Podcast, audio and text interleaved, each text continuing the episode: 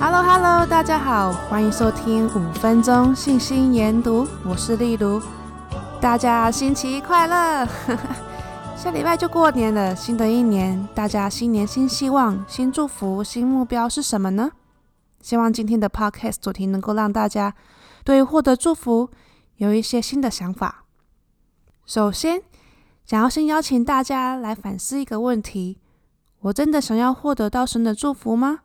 还是只是嘴巴说出来而已呢？其实说出想要得到的祝福很容易，但是要活得与相知配称却不简单。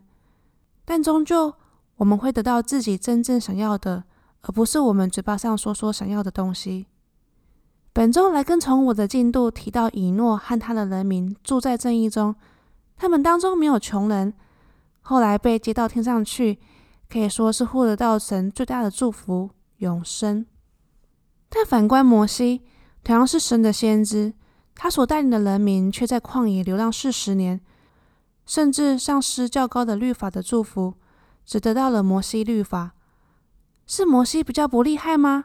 如果摩西和以诺对调他们的时代，会导致不同的结果吗？答案是不会的。经文很清楚地表明，事实上造成影响的是人民自己，而非先知，更不是神的关系。经文中有许多例子说明主的人民由于他们的选择，所以得到比他们原本能得到的还要少，神还因此而哭泣。例如摩西书第七章，神在以诺眼前展开有关人类伟大的意象。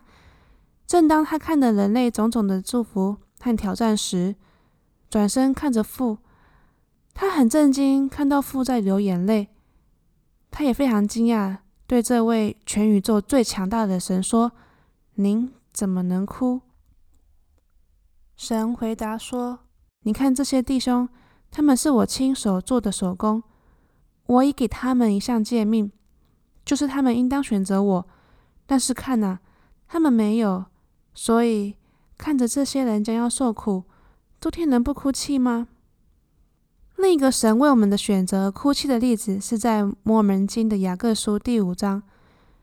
伟大的葡萄园之主在松土、施肥、浇灌、除草、整理、修剪、移植接枝后，丢下铲子和修剪用的剪刀。果园的主人哭了。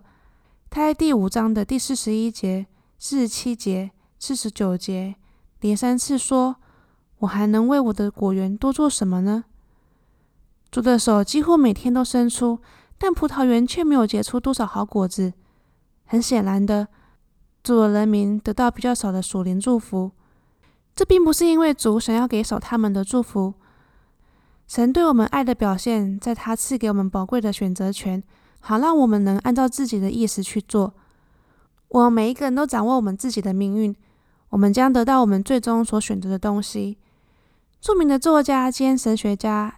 C.S. 路易斯说：“世上有两种人，一种人对神说‘愿您的旨意成就’，另一种人，最后神则对他说：‘好吧，就按照你自己的意思吧。’所有在地狱的人都是自己的选择，自始至终真心切慕喜乐的人，没有得不着的。所以各位听众，你今天想要做什么选择，来展现你真正想要得到神的祝福呢？”而非只是嘴巴上说说而已呢？我们不要再让神说“我还能为我的葡萄园做什么”，而是要对自己说“我还能为我想要得到的祝福多做什么呢？”有任何想法都欢迎到 IG 留言，也别忘了订阅，所以你不会错过来自五分钟信心研读的信息哟。谢谢收听，我们明天见喽！昨天呢，参加了一个单程晚餐趴。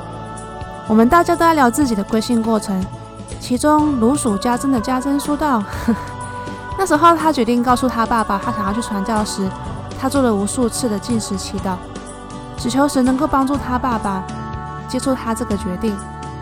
家珍为了这个正义的决定和祝福做了行动，最后在加州奥克兰旧金山传道部担任担任传教士。愿我们大家都能够为了获得神的祝福。”而去努力行动，并获得神的指引，无论是在圣殿婚姻、读书传教，或者是找到更好的工作而努力。